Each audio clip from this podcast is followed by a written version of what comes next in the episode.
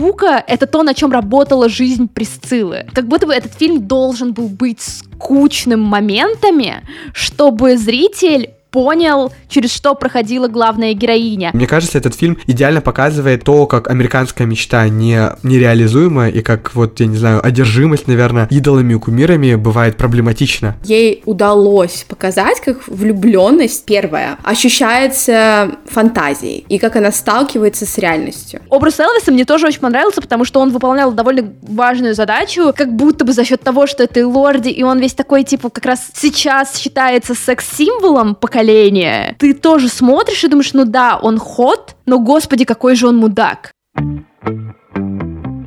Всем привет! Это подкаст «13 причин посмотреть» и мы его ведущие Алена и Артур. В нашем подкасте мы регулярно обсуждаем различные фильмы и сериалы, также обсуждаем их сквозь личную призму и зачастую приглашаем гостей. Я рад объявить сегодняшнюю гостью, это Лена из подкаста «Поп-девишник» о крутых девчонках из поп-культуры. Я думаю, Лена сама может подробнее рассказать. Привет! Спасибо большое, что позвали. Да, у нас подкаст про девчонок из поп-культуры, старый, новый. Мы обсуждаем очень-очень разное от какой-нибудь э, Маргоши до Wednesday, до каких-то современных фильмов или анимации. Тоже делаем это через личную призму того, как мы росли с этим, продолжаем быть 20 с чем-то летними тинейджерками, которые воспринимают всю эту поп-культуру и пытаются использовать ее либо как эскапизм, либо как э, просто что-то прикольное для досуга. У девочек очень крутой подкаст, как раз-таки поэтому мы решили позвать их, чтобы обсудить такие девичьи истории, так скажем. Сегодня мы обсуждаем фильм «Присцилла, Элвис и я» про жену всем известного музыканта Элвиса Пресли. Мы как раз в прошлом выпуске анонсировали, что будем обсуждать «Дрянных девчонок», но я прогадал, цифрового релиза еще не было, поэтому с Наташей ждите выпуск, когда фильм выйдет. А сегодня мы сфокусируемся на новом фильме Софии Копполы. Поговорим и о женском взгляде, и о влиянии режиссера, музыки и о фигуре самой Присциллы. Но перед этим давайте немножко новостями поделимся. Алена, Лена, как вы провели первый месяц Нового года? Потому что у нас выпуск последний выходил с итогами, с тех пор я болел целый месяц, не смогли мы выйти на связь раньше. Ну, давайте поделимся, что мы смотрели, что делали последние несколько недель. Новый год хорошо прошел, вообще в целом я начала потихонечку смотреть, что я хотела. Солтберн, он мне застал, ну, не прям в Новый год, за несколько дней посмотрела, вообще супер крутой, он мой,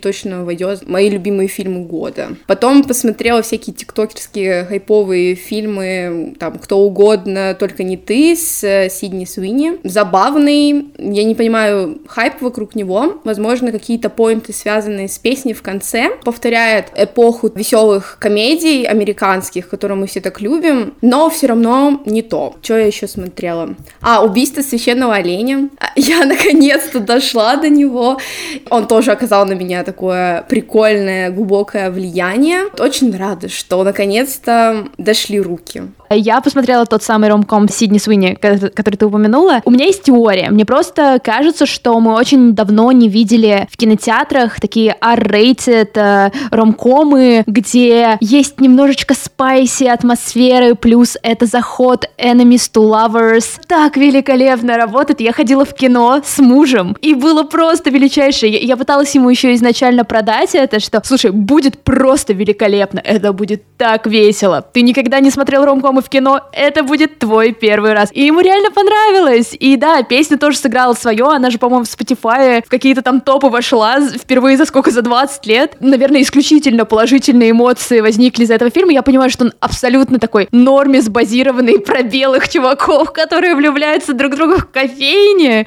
Но, блин, все равно кайф. Что я смотрела еще? Я ходила в кино на Poor Things, э, очень довольная. Э, очень многие ушли из э, кинотеатра, но мы с друзьями досидели очень-очень-очень очень круто. Вообще не то, что я планировала увидеть. И хорошо. Из странного я сходила на Аргайла. Эргайл? Да, по-моему, Эргайл он... или Эрджайл. Это трэш. Я не знаю. я не... Вот тут я была не готова к этому. Наверное, вышло немножечко, как будто бы меня по американским горкам прокатили. Не в хорошем смысле. Это было весело, но очень странно. Такие заходы на странность я не очень люблю. А вот такие такие заходы на странность, как в Poor Things, я люблю. Вот, я просто открыла свой letterbox посмотреть, что у меня в этом э, из последнего просмотренного.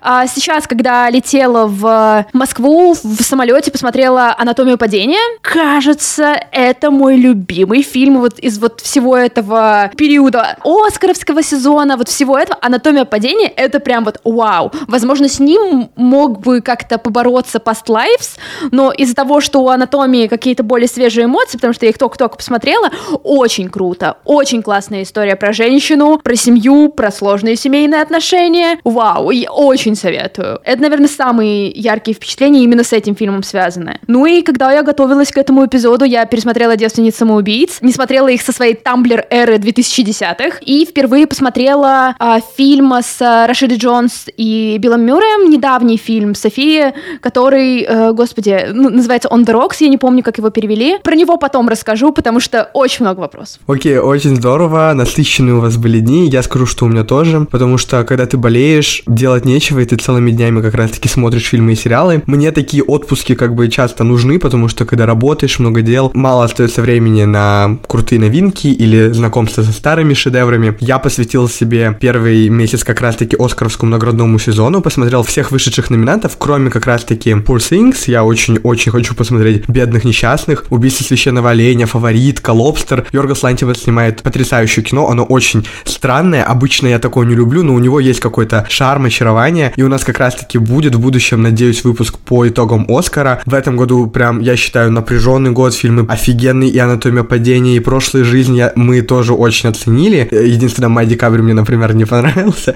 И чтобы как раз-таки более глубинно обсудить новый фильм Софии Копполы, я посмотрел все фильмы Софии Копполы. За неделю устроил себе марафон, и я скажу то, что авторка, режиссерка очень необычная, очень самобытная, но, наверное, все-таки немного не моя. Э, думаю, подробнее чуть позже развиваем эту тему. Давайте перед тем, как мы приступим к обсуждению конкретно фильма, а Лена пройдет наш блиц, который мы всегда устраиваем для гостей. Тебе нужно будет быстро отвечать на наши вопросы, связанные с твоими предпочтениями, да? Алена, начнешь? Первый вопрос — это фильм или сериал? Фильм. Любимый жанр. Ромкома. Любимый фильм и сериал. Фильм «Блондинка в законе». Сериал, сериал, сериал «Баффи. Истребительница вампиров». Самая крутая девчонка из поп-культуры.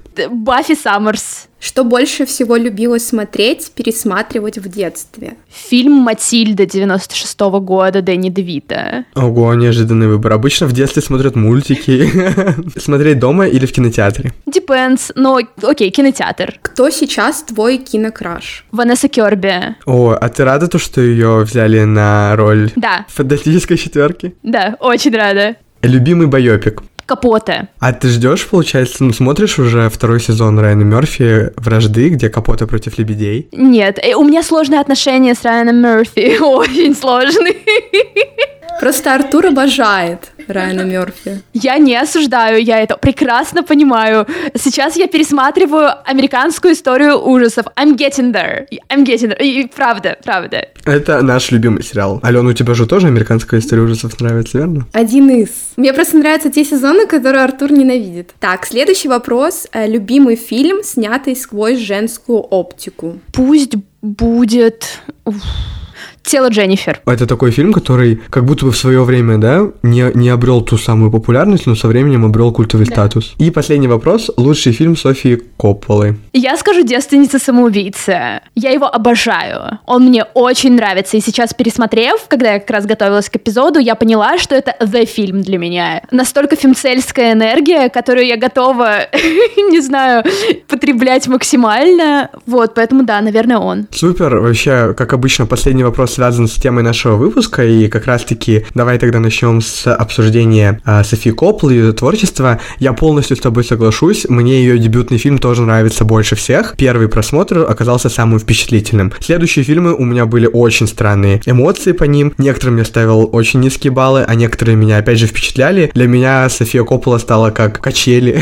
Но вот, наверное, «Девственница самоубийца» — это самый такой волшебный фильм, потому что в нем так много недосказанности, как будто бы мы должны прочувствовать описывать всю эту историю. Вот скажи, за что ты любишь этот фильм? Мне очень, просто ужасно нравится то, как там мешается очень гормональный мальчуковый взгляд и девичий взгляд. Вводит тебя немножечко в транс, потому что ты слабо понимаешь, ты сейчас видишь этих сестер через то, как они на самом деле себя ведут, или через призму мальчика-подростка, которому кажется, что это самые потрясающие богини на Земле, обязательно нужно охмурить и попытаться с ними как-то повзаимодействовать. Ну, наверное, вот те моменты, когда там все сестры оставляли какие-то мелкие знаки, карты, молитвенные карточки, по-моему, да, или как они называются, я даже не уверена. Как ты понимаешь, что они как э, богини, которые дают квест этим мальчикам-подросткам. Финал мне очень нравится, он очень трагичный, но он тоже оставляет тебя с минимумом количества информации. Тебе просто подых дает, что, ну, вот так вот. Хотя вроде бы фильм назван буквально так, что ты должен этого ожидать. Ну и в целом он очень стильный, он очень про такое девичество, ну то есть как быть девочкой, э, как расти девочкой, как расти девочкой в очень суровых условиях жесткой семьи, очень религиозной матери и немного такого авторитарного отца, который еще и в школе с тобой постоянно. При этом ты все еще девочка, которая там хочет внимания, хочет каких-то отношений, хочет что-то делать. Обожаю. Алена, кстати, тоже посмотрела этот фильм. Я двоечница, потому что это единственный, кроме Присциллы, фильм, который я посмотрела. Да, я согласна полностью с твоими словами. Вайп определенно передается. Это как будто такие конфетные тона, вот это сокрытие комнаты девичьей, как происходит жизнь, когда на них смотрят другие, они не кажутся какими-то заложницами. Они живут в постоянных вечеринках, хотя особо их никуда не пускают, они их именно создают, и многие не видят трагичности в этом. Мне кажется, фильм говорит о важности доверительных отношениях между родителями и детьми, сепарации некой, но очень трагичный конец. У Софии Копполы в целом все фильмы как будто бы очень похожи. В ее работах прослеживаются, я бы сказал, репетативность. В ее работах есть очень много схожих тем и настроений. Лена, ты со мной не согласна, да? Не, я с тобой чуть-чуть согласна, но я просто буквально, мне кажется, день назад своей подруге говорила, как раз на фоне того, что мы вместе пересмотрели «Девственниц самоубийц», я, я точно смотрела не все у Софии. Мне кажется, два-три фильма я точно не видела. Но я сказала, что, господи, какие же разные фильмы. Они разные в том, какой период становления женщин, ну, жизни женщины они показывают, и с какими ситуациями сталкивают героинь. Блин, если сравнивать, опять же, uh, On the Rocks и каких-нибудь девственниц самоубийц, согласись, это просто кардинально разные заходы. В целом, если брать фильмы, схожие условно по вайбу какому-то, это все равно очень-очень-очень разные женщины, как будто бы. Давай, рассказывай, мне нужны объяснения Почему? Именно на каком-то глубинном, ментальном, я не знаю, чувственном уровне так подумал, потому что я смотрел это, можно сказать, залпом, там каждый день по фильму, пытался, да, раскрыть для себя, кто такая София Коппола, что представляют из себя ее фильмы, почему она считается значимой и великой. Например, самый признанный известный ее фильм «Трудности перевода» э, со Скарлетт Йохансsoном и тем же Биллом Мюрреем мне абсолютно не понравился. Мне он показался невероятно скучным, тягомотным, даже в какой-то степени проблематичным. Людей, которые видят в этом историю любви, я осуждаю. И вообще этому э, как раз-таки лейтмотиву Коппола часто возвращается. Какие-то вот daddy issues она точно в своих фильмах раскрывает постоянно. И этот Билл Мюррей как раз-таки стал Фрэнсисом Фордом Копполой, ее отцом в каждой ее работе. Наверное, я просто, как говорится вот в «Девственницах самоубийцах», не 13-летняя девочка и не понимаю проблем. Хотел бы как раз-таки побольше послушать сегодня вас, нежели говорить самому. Все же, почему я считаю работы похожими, они, по-моему, ее описывают как деликатные фильмы, такие нежные, скромные, я не знаю, как сказать даже еще, они не дают как будто бы очень четкого взгляда на некоторые ситуации, и всегда видно обстоятельства со стороны. В той же Марии а мы как будто бы знаем то, что такая спорная фигура, но мы просто наблюдаем за тем, как она взрослеет, как она растет, и вот э, взросление женских персонажей в ее историях каждый раз показывается с наблюдательской точки зрения, где Коппола часто не дает какого-то конкретного ответа, не дает вектора, в котором нам нужно на историю смотреть, поэтому у меня с ней немного трудные отношения сложились. В каких-то историях мне, ну, непонятно было, зачем я вообще смотрю там тот же фильм где-то э, известного актера, который проводит время с дочкой, или же очень мюровское Рождество, это вообще какая-то, не знаю, странная рождественская история, абсолютно не для меня. Но, например, такие истории, как Присцилла или же Мария Антуанетта дают нам интересных личностей, за которыми мы можем понаблюдать сквозь призму женского взгляда, поэтому я думаю, мы можем плавно переходить как раз-таки к Присцилле, какие у вас были ожидания, а, мнения, что вы скажете? Я вообще ничего не ожидала от этого фильма. Первое услышала о нем из ТикТока. Элорди играет Пресли, интересно. Мне просто он как персонаж после эйфории везде почему-то одинаковый. Мы болтали с Артуром про него в Солтберне, а он говорит, что он там другой. Ну, не знаю, тот же вайб, знаешь, какой-то злодейский, абьюзерский. Вот когда листаешь ТикТок, там есть тренд, где разные персонажки в квадратиках, потом переворачиваешь страницу и всех их разрушил Элорди. Ну, типа, не знаю, слишком разыгрался мальчик. Я хотела услышать голос Присциллы, потому что везде был только Элвис Пресли. И мне было интересно посмотреть с ее призмы на их э, любовь, которую я осуждаю, ну, потому что 14 лет, come on. У меня вопрос, а вы смотрели фильм «Элвис», э, который выходил с Остином Батлером, потому что я его пропустил? Я тоже пропустила. У меня просто сложные отношения с Остином Батлером, все, что я о нем знаю, это то, что он когда-то встречался с Ванессой Хаджинс, и после этого весь мой интерес к нему как-то немножко поугас, а он за это время успел, типа, экшел карьеру сделать, в Дюне сняться, я такая, йоу, мне нужно закрывать какие-то пробелы. Я просто подумал то, что, может быть, кто-то бы смог сравнить как раз-таки то, как показана фигура Элвиса в фильме и в фильме Копполы. А ну, раз нет, будем сегодня смотреть только с женской призмы, да? Лен, ну, типа, какие ожидания были от фильма? Меня всегда немножечко пугают биографичные фильмы, байопики, тем, что я не всегда понимаю, правильно ли передают реальную ситуацию, какая была атмосфера, какой был вайб. Я доверяю Софии, я доверяю ее взгляду. Мне было интересно посмотреть, короче, какой это будет история, потому что Присцилла в моей голове, она по какому-то образу, который часто лишают субъектности, похожа на Мерлин Монро. И у нас как раз был кейс с блондинкой не так давно, который мне отвратительно ужасно не понравилось. Это был просто ужасный для меня фильм, который только дополнительно лишил образ Мерлин Монро хоть какой-то агентности. С Софией Копполой и ее Присциллой получилось интересно,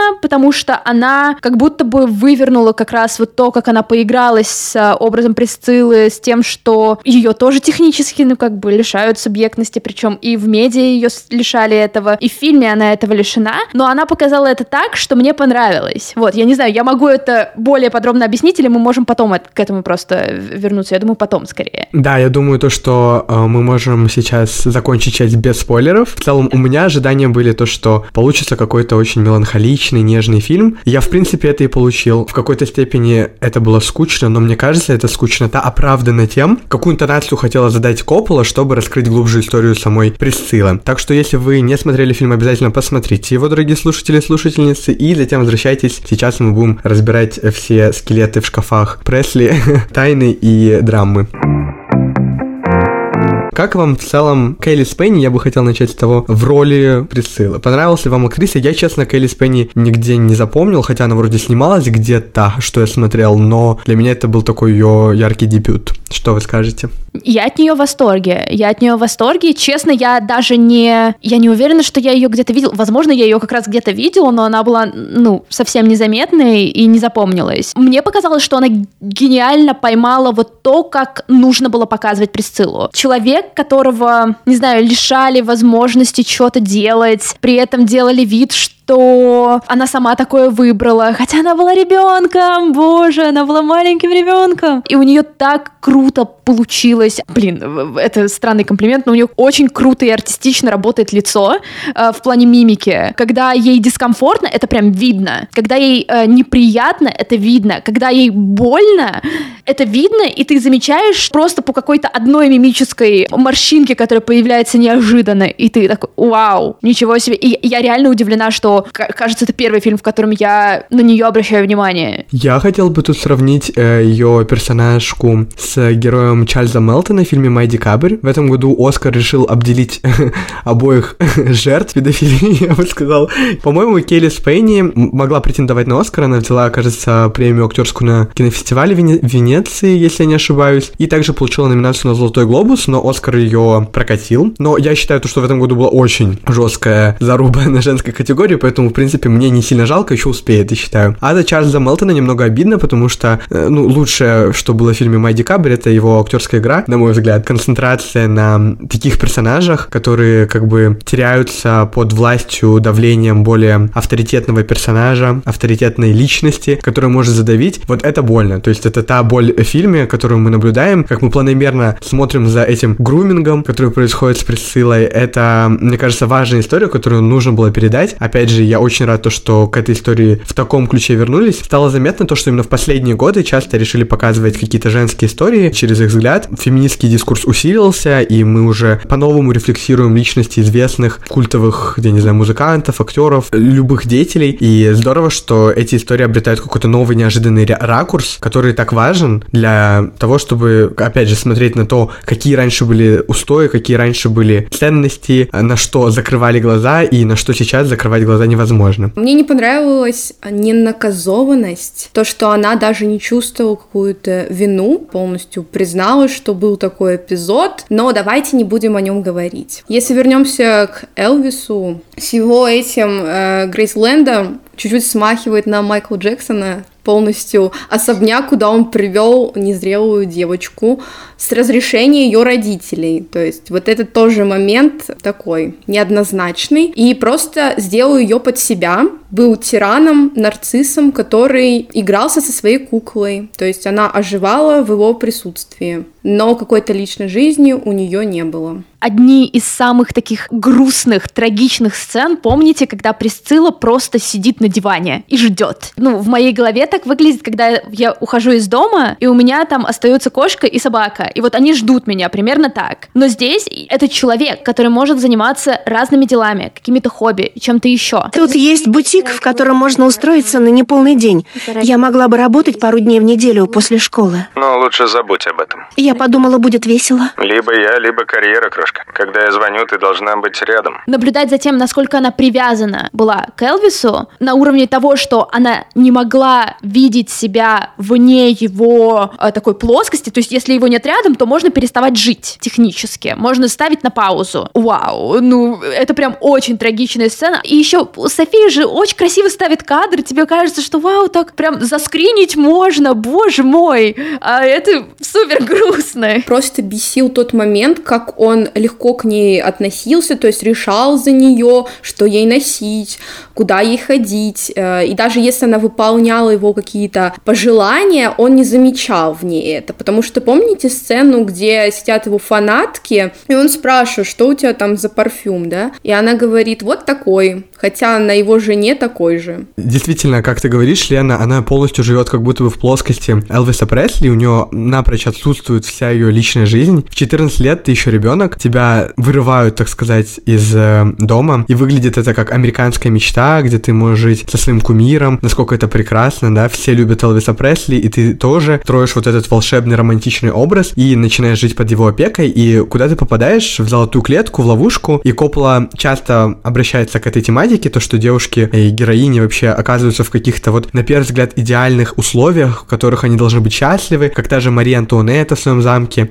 та же Присцилла, которая вроде имеет все, о чем должна мечтать девушка того времени. Но мы понимаем то, что сейчас, через призму современности 21 века, это абсолютно отвратительная ситуация, в которой героиня лишается личности, лишается характера, у нее просто ничего нет, кроме этой любви, которую она должна у него еще умолять, выпрашивать. Это просто чудовищно. Его мнение от его желаний, целей зависит то, как она будет жить. Она хочет поработать в бутике? Нет. Да, карьера, не, э, он лишает ее возможности какой-либо карьеры. Она покупает платье, что он делает? Э, говорит, что оно ей не идет, и полностью одевает ее так, как хочет, какой хочет он ее видеть. Что это за платье? Оно тебе не идет, крошка. Разве? Нет, совсем не идет. Отвлекает от глаз и лица. Не подчеркивает фигуру. Видишь только чертово платье. Все сказал? Сатнин, ты умная девочка. Лучше избегай принтов, детка. Хорошо, я верну чертово платье. Заставляет заставляет ее слушать то, какие он философские книжки прочитал, выстраивая ее мировоззрение. Цело у нас ничего не выйдет, если ты не разделяешь мои интересы и философию. Вокруг множество женщин, которым было бы интересно. Давай, садись и слушай внимательно. Я просто весь фильм смотрел и думал, какой кошмар. Почему? За что? Опять же, если сравнивать блондинку и э, Присциллу, очень понятные заходы. У нас есть сложные женщины, которых не долгое время определенным образом показывали в медиа. Или наоборот, как-то показывали как такую пристройку к мужчине. Ну, Мэрилин Монру, по идее, тоже э, показывали часто как пристройку какую-то к мужчине. То, насколько другой нарратив выбрала София Коппола, в отличие от мужчины-режиссера, имя которого я не запомнила, который решил снять блондинку, whatever. Я помню, когда только вышла Присцилла, э, вышла первая критика, и некоторые писали про то, что вот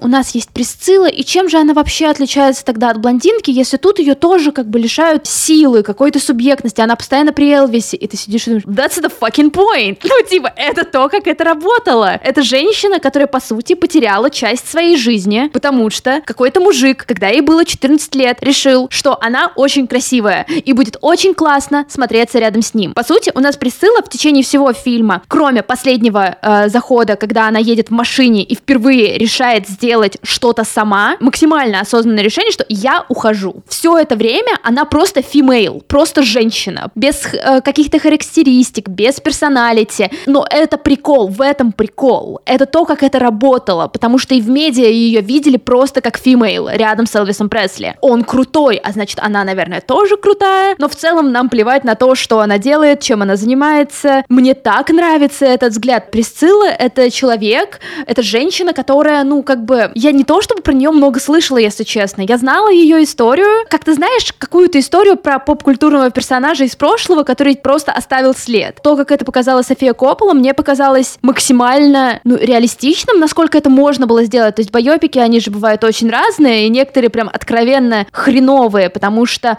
они боятся быть скучными и боятся показывать реалии, максимально голливудизируют историю, что смотрите, как круто, вот это, вот сюда мы добавим какую-нибудь супер экшеновую штуку или ссору или конфликт. И мне нравится вот что как раз Артур сказал про скуку. Скука здесь нужна. Скука — это то, на чем работала жизнь Присциллы. Как будто бы этот фильм должен был быть скучным моментами, чтобы зритель понял, через что проходила главная героиня. А она, несмотря на то, что лишается как раз какой-то агентности, она все равно остается главной героиней. Это очень сложно сделать, мне кажется. Из-за того, что у меня такой осадок после просмотра вот марафона фильмов Копполы, опять же, наблюдая за всеми ее фильмами, у нее часто бывает то, что нам не раскрывают дословно мотивацию, какую-то жизненную внутреннюю философию, нарративы, которыми живут персонажи у Копполы. Ну, в каких-то моментах это есть, но чаще всего есть вот этот вот флер недосказанности, где мы просто наблюдаем за событиями, где мы просто смотрим, как что-то происходит, и должны на полутонах догадываться, как себя чувствуют персонажи через какие-то а, режиссерские моменты, аспекты. И в этом фильме этого тоже много, где мы просто через вздохи, не знаю, взгляды, через какие-то просто мини-ситуации, зарисовки должны понять, да, как она себя чувствовала, через что она прошла. Если вот так грубо сказать, в фильме нету чудовищных избиений, драм, да, истерик. Довольно часто в каких-то вот таких историях про супружеские какие-то трудности и так далее, все строится как раз-таки на криках, воплях, постоянных разборках, там, из того же маэстро, да, который тоже сейчас в Оскаровской гонке, там достаточно вот этой вот актерской, Оскар Бейтской штуки, то, что у всех такие драматичные диалоги, все разговаривают, будто бы, я не знаю, им реально сценарий написали, а здесь ты прям чувствуешь то, что, ну, не хватает ей слов, да, она ребенок, она, по сути, выросла под ним, не хватает ей уровня, я не знаю, зрелости, чтобы выстроить какой-то здоровый диалог, тем более под такой большой позицией власти, где она просто ничего не может сделать в этих рамках, которые построил для нее Элвис. Абьюз, который использует Элвис, он такой, наверное, один из самых жестких методов абьюза, который, ну, возможно, неосознанный, скорее всего. Агрессия, которая провоцируется неожиданно, спонтанно, какая-то неконтролируемая, которая резко потом приглушается извинениями, налаживанием связей. Эй, теперь понимаешь? Ладно, детка, давай, иди сюда, иди ко мне, давай, иди. Разве ты не видишь? Так лучше.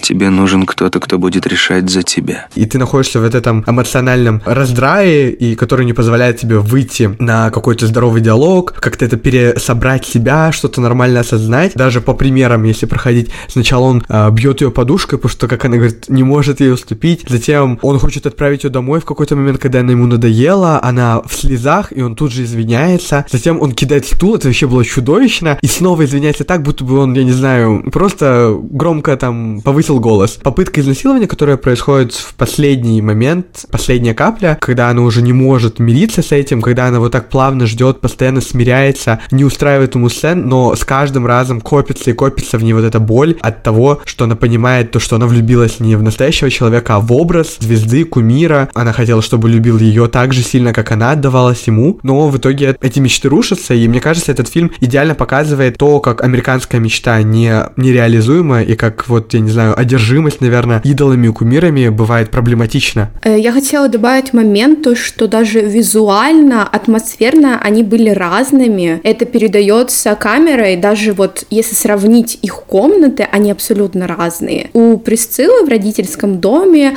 это были какие-то шелк, мягкие ковры, кружева, а когда она переезжает, ну и видит комнату, где живет Элвис, там все такое грубое, тяжелые ткани. Она как бы подстраивается в ту атмосферу, в которую она переезжает. Хочется отметить игру именно актрисы, потому что то, как она меняет осанку в машине, казалось бы, она сидит, просто сидит, но как будто бы за эти доли секунды, особенно для людей, которые там посмотрели этот фильм и подумали, что вот, не хватило как раз какой-то силы присылы, которая сама совершает поступки, которая сама что-то делает, то вот, вот в эти вот секунды ты сидишь и думаешь, вау, девчонка, это если бы ты была в какой-нибудь медиа-франшизе, то это был бы задел на вторую часть. Вот, но тут ты как бы в голове тебе становится немножечко спокойно от того, что дальше у нее, учитывая то, что планка довольно низкая, будет намного все лучше, потому что у нее не будет этой позиции человека с позиции силы настолько большой, что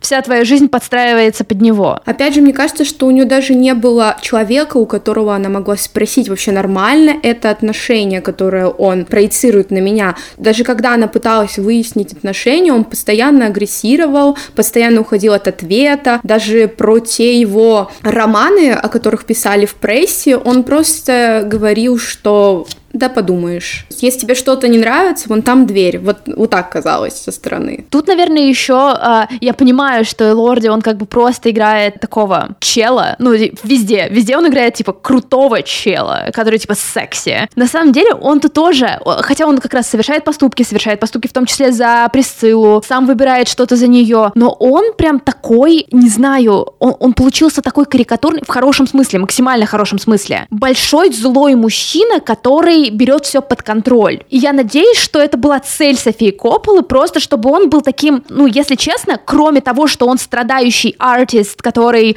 постоянно в своих заскоках, мы ничего не знаем про его персоналити в этом фильме. Он тоже абсолютно, ну, как бы, он как и Присцилла, в этом фильме он максимально пустой, просто немножечко иначе. Он пустой, но с силой. Он может совершать какие-то действия, он может портить людям жизнь э, и строить свою карьеру, но при этом мы не особо хорошо понимаем, понимаем, а чё, кто он такой. У них даже, блин, диалоги друг с другом какие-то очень сгенерированные немного. Как должны говорить муж и жена? Они говорят, говорят, говорят. Потом мы видим, наверное, только в ссорах прям что-то такое реально искреннее, где они выглядят как люди. И мы в том числе можем увидеть, что Элвис это такой, ну, совсем delusional чел, который не, ну, вообще не представляет, как работают отношения, что они должны быть вообще-то, ну, как бы равные. Даже если твоя жена не работает, в целом целом, ну, как бы это ничего не меняет. Она довольно много работы выполняет у себя дома, просто э, ожидая тебя. Образ Элвиса мне тоже очень понравился, потому что он выполнял довольно важную задачу, как будто бы за счет того, что это лорди, и он весь такой, типа, как раз сейчас считается секс-символом поколения. Ты тоже смотришь и думаешь, ну да, он ход, но, господи, какой же он мудак. Чувствуется, мне кажется, вот от отсутствия диалогов, как будто бы это все тоже имеет большое значение, ведь первое время она довольно часто разговаривает с ним просто по телефону. Он очень часто уезжает в какие-то гастроли, поездки на съемках фильма, и вот мы чувствуем вот эту тоску, одиночество, боль. Всю жизнь свою изменила под него, да, она даже школу не успела окончить в своей стране, как э, она решила переехать к нему,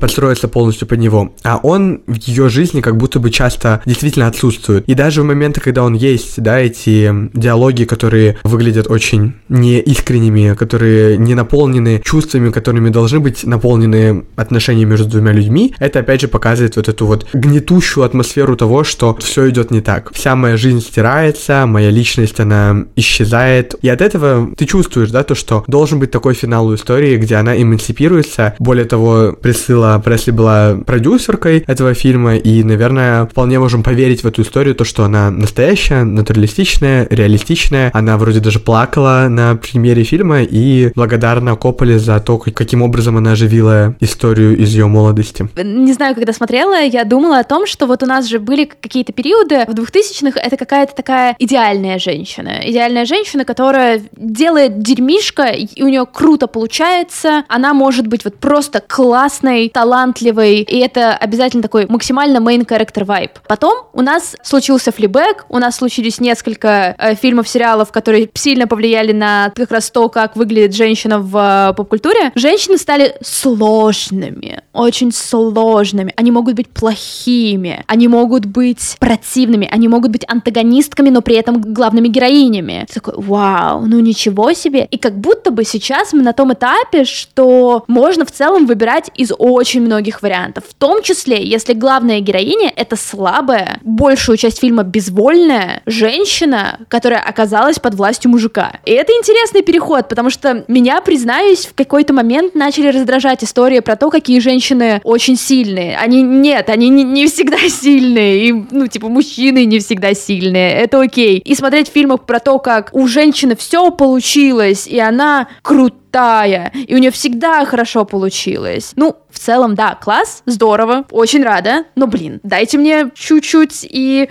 таких, не знаю, женщин, на которых я не хочу быть похожа. Мне на них тоже очень интересно смотреть. Я бы тут мог бы добавить про то, что этот оскаровский сезон, я не знаю, этот год был ярким на женские образы, потому что среди 10 фильмов, номинированных на Оскар, есть целых три снятых женщинами, обожаемые Барби, Анатомия падения и прошлые жизни очень разные, да, то есть у нас история взросления куклы Барби тоже обретает в какой-то степени степени субъектность, свои цели, свои принципы и, не знаю, мечты. Это история очень противоречивой женщине, которая обвиняется в убийстве мужа, где она полностью тебя очаровывает, но с другой стороны ты не знаешь, хороший ли она человек. А также история мигрантки, которая пытается отрефлексировать свой опыт в Корее и так далее. И вот сюда также плавно могла бы встроиться и присыла, но пока у Оскара квот на женщин только три.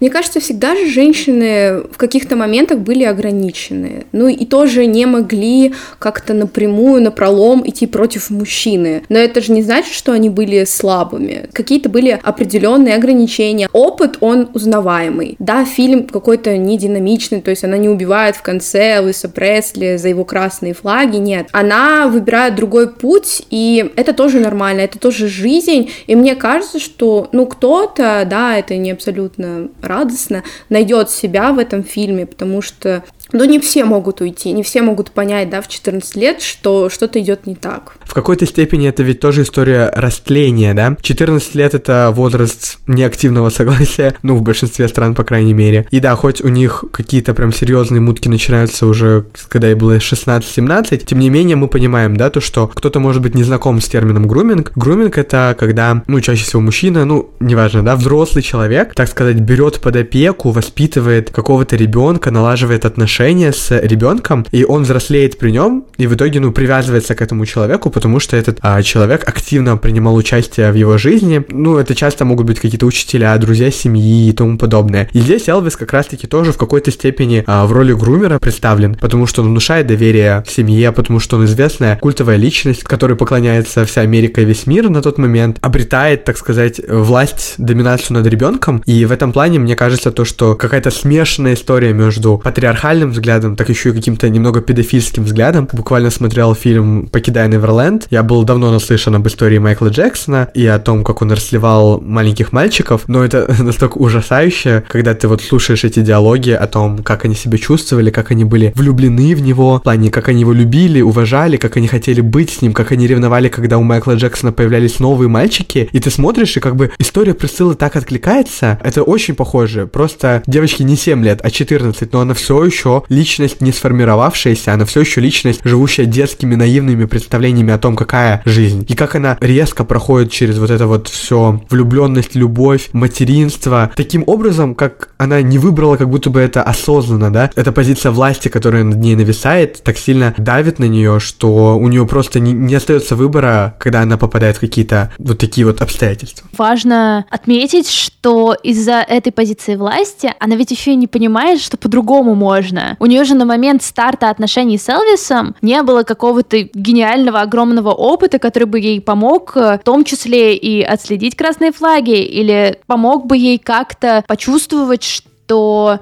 блин, ну кажется, за этим челом не стоит куда-то идти, ждать его, пытаться вообще ни с кем не взаимодействовать и не строить отношения, потому что ты его ждешь. На фоне того, что это произошло именно в 14, когда ей было 14 лет, у нее как раз сохранился вот этот вот идолоподобный образ Элвиса, который втеснился в эти отношения. Это получился человечек, который вырос технически в возрасте, уже был таком, в котором он мог бы совершать активные действия, чтобы выбраться из этих отношений, просто придумать, попытаться что-то, куда-то пойти, построить новые отношения, не соглашаться на брак. Но на фоне того, что это первые отношения, первые серьезные отношения, которые так быстро эскалировали, становились чем-то больше, Присцилла, по сути, оказалась э, ребенком выросшим, который не понимал, а как по-другому, как иначе. В фильме казалось, как будто бы она была уверена, что иначе невозможно, что жизнь без Элвиса в принципе это не жизнь. Был еще такой острый вопрос, почему она? Элвис, он был очень знатным таким женихом, на кого вешались без проблем девушки. Почему именно она? Я не уверена, что даже первая встреча сыграла на нем как задушевный разговор. Он просто увидел, что его могут слушать. Причем прям вот смотреть ему в рот и не ставить под сомнение вообще ни одной штуки, которую он э, скажет. И ему это показалось удобным. Это же очень удобно. На тебя смотрят как на идола, ты чувствуешь себя великолепно, а ты еще параллельная нарциссичная личность, которая это очень нужно подпитывать все. Очень много думала, была ли у него какая-то прям любовь любовь, любовь, потому что, ну, после просмотра фильма было скорее ощущение, что, ну, наигрался и бросил. Ну, я, наверное, не соглашусь в том плане, то, что наигрался и бросил. Фильм показывает нам историю, то, что это она его бросила, натерпелась определенных обстоятельств, которые он мог бы, мне кажется, бесконечно с ней играть, как с идеальной куклой, которую он себе постоянно настроил. Но что меня зацепило и тоже заинтересовало, это, опять же, такой деликатный подход Копполы к тому, как она все равно показывает их отношения. Он же долгое время не хотел причинять, так сказать, ей боль, вступать вступать с ней в сексуальные отношения. Детка, нет, нет, нет, не увлекайся. Позволь мне решить, когда это случится. Это слишком сакрально. А как же Анита? Вы не занимались любовью, пока были вместе? Это другое, она была старше. Просто я так чувствую. А как же мои чувства? Это слишком для меня. Хотя очевидно, что она все равно желала этого, да, то есть она была готова к тому, чтобы заняться сексом до того, как они там поженятся и тому подобное. Тут у меня сразу появлялись мысли про вот этот синдром Мадонны и блудницы. Это такой, знаете, если честно, очень инцельский синдром, который меня жутко раздражает и бесит, когда мужчины делят женщин на два типа. На Мадон, прекрасных девушек, с которыми они не хотят заниматься сексом, которых они действительно любят чистой любовью, и для которых лечь с ними в постель это какая-то грязь и извращенство, которое не могут себе позволить только вот со вторым типом женщин, с блудницами. Это максимально патриархальная и сексистская хуйня, которую я не поддерживаю, но у многих людей есть действительно такая, такой взгляд на то, что есть девушки чистые, прекрасные, идеальные, с которыми можно чувствовать вот эту любовь и романтику, а есть девушки для секса, для удовлетворения своих потребностей, как будто бы здесь он тоже пытался в ней, не знаю, увидел в ней Мадонну, такое наивное, невинное и чистое дитя, которое он может вот так любить и оберегать условно, но при этом он же ведь ей изменял. Нам измены не были показаны в фильме четко, но вроде это факт, если не ошибаюсь. И, возможно, также он и делил женщин, то, что вот его жена, она такая чистая невинная кукла, а женщины, с которыми он ей изменял, это вот блудницы, с которыми можно поразвлекаться. И это, опять же, делает фигуру Элвиса в моих глазах очень проблематичной. Согласна. Абсолютно. Уничтожил аргументами. Элвис Бан. Интересно, что так долго он продержался все-таки, ну не то чтобы нетронутым, но человеком, который просто икона, и это икона. Все, мы не, мы не будем как-то пытаться влезть, э, а что там было. Именно вот для такого, знаете, базового взгляда человека, который не слушает Элвиса, но слышал про Элвиса. И то, что сейчас у нас есть э, какая-то рефлексия на тему того, сколько говна он сделал, и насколько попортил жизнь э, По сути, блин, был грумером и был просто не очень хорошим человеком, и тупым абьюзером и вообще, типа, мерзким челом живу ради этого. Хорошо, так, мне кажется, разобрали Элвиса, все ему косточки перемыли, а после чувствовали, после переживали Пресцилле. Можем подводить итоги. Какие выводы у вас по фильму в целом? Удовлетворены ли вы были его просмотром и, может, натолкнул вас фильм на что-то новое? Я точно решила, что я хочу пересмотреть некоторые фильмы Софии Копполы. Прям забыла, насколько мне нравится ее, ее подход к кино,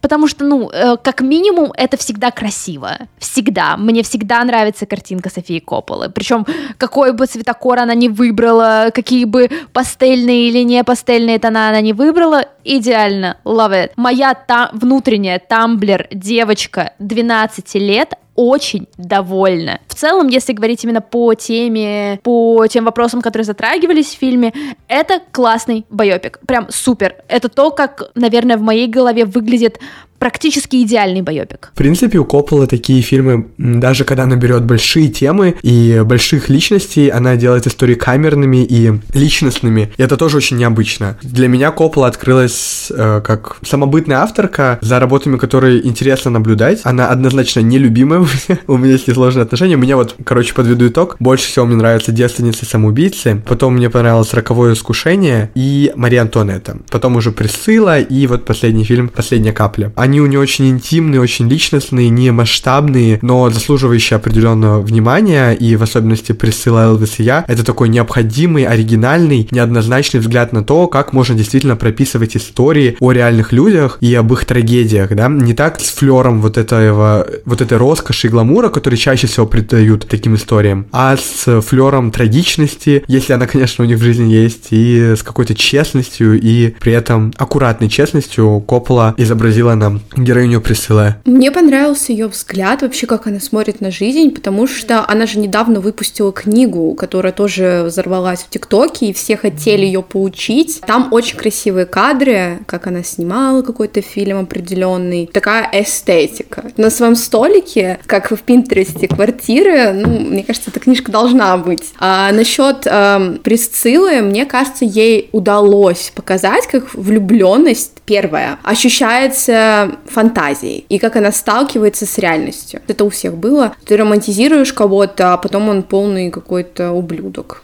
Вот только для осознания 14 лет ей Ну, ну, а бывает. Ну, лучше, что сейчас, а не в 50, знаешь. Так что Пресли, мне кажется, там 50 раз и перевернулся. А было очень самобытно. Вот, и интересно. Тогда на этом мы будем заканчивать наш сегодняшний выпуск. Спасибо большое, Лену, что присоединилась к нам и обсудила с нами фильм. Мы будем рады также поболтать с Наташей и в ближайших выпусках обсудить с ней «Дряные девчонки», как он выйдет. Ну, если не выйдет, то у нас следующим выпуском запланировано обсуждение ремейка от Netflix «Аватар. Легенда об Анге», который я жду уже, блин, не могу, миллион лет, а Алена нет. Подписывайтесь на нас, мы есть на разных площадках, начиная с Apple, Google, Яндекс. Также мы какие-то вздохи пытаемся что-то делать в ТикТоке, ну, пока у нас сложные с ним отношения. Ой, стой, подожди, давай скажем, что Алена стала звездой. Вот, дорогие слушатели, слушательницы, вы, наверное, э, видели, может быть, вот этот тренд э, чики-чики. Короче, Алена ставит звук, это она начала этот тренд, у нее видео набрало 33 миллиона просмотров в ТикТоке, сколько там тысячи людей сняли под этот звук э, уже танец. Ты меня смущаешь. Алена звезда, у нее уже сколько подписчиков подписчиков в ТикТоке 80? 80к. Это было максимально неожиданно, потому что мы с друзьями просто на бум сняли этот ролик, и он вот так выстрелил, я вообще не знаю, там 5,5 миллионов лайков, ребят. Там кто-то пишет в комментариях, удалите этот звук из ТикТока, он мне надоел. Из моих новостей хотел сказать, что я съездил в Алматы на лекцию Антона Долина про политику в кино. Это было крайне увлекательно, я очень люблю его подход как кинокритика, то, что он дает довольно всеобъемлющую широкую картину того, как мы должны смотреть на те или иные ленты. И я очень уважаю его за политические взгляды и поддержку определенных сторон, и того, что он не скрывает свои позиции, и то, что ему тоже, видимо, нравится фильм Барби, а то последнее время меня раздражает то, что его модно стало хейтить, хотя мы пели ему дифирамбы соленые, и я очень расстроен то, что Грету Гервик и Маргу Робби не номинировали. Кстати, Лена, ты как к этому отнеслась? К тому, что их не номинировали, в целом я могу понять, почему, потому что, опять же, очень-очень-очень плотненько, мне кажется, в этом году по номинациям